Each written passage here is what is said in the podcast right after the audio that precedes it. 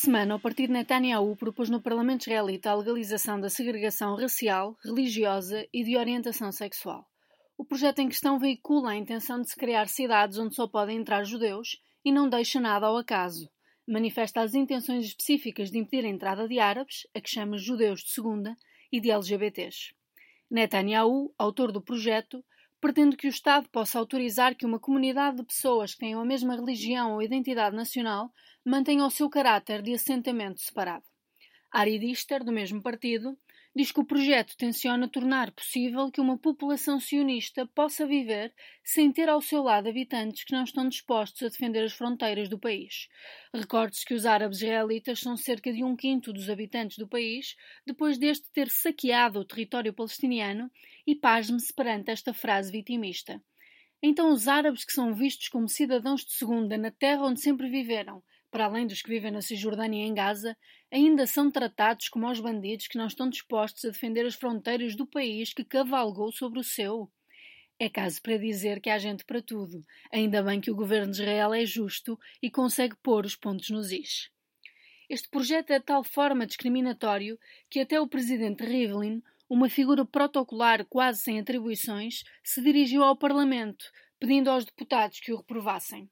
Estamos dispostos, em nome de uma visão sionista, a tolerar a discriminação e a exclusão em função da origem? Perguntava-se.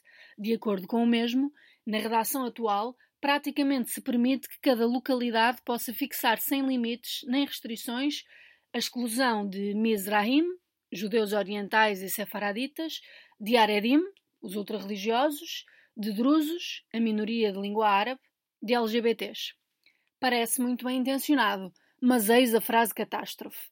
Este artigo é suscetível de prejudicar o povo judeu em todo o mundo e o Estado de Israel, inclusive pode ser usado como arma pelos nossos inimigos, não é que a proposta de lei seja uma canalice sem tamanho, é mais porque alguém fora do Médio Oriente pode perceber a dimensão da canalice e Deus Nosso Senhor nos livra a todos não baixar a cabeça ao povo eleito, que tem direito à sua terra e tudo, e por isso ali faz a sua casa, nesse lugar que é casa, expulsando de lá quem vive e parte levando no bolso a chave da casa que fica.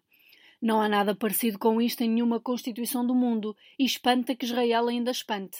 Netanyahu tenta à força toda deixar o seu viés ideológico no seu legado normativo. Quer ainda proclamar o hebraico como única língua oficial, o que significa rebaixar o árabe ao nível de língua com tratamento especial. E pasme-se que a lei religiosa judaica supra os princípios gerais do direito em caso de lacuna jurídica.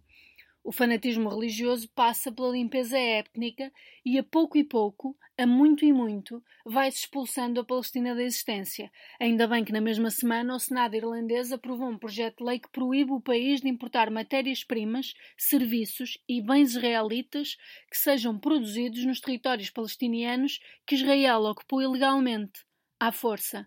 Ainda bem que não andamos todos a dormir.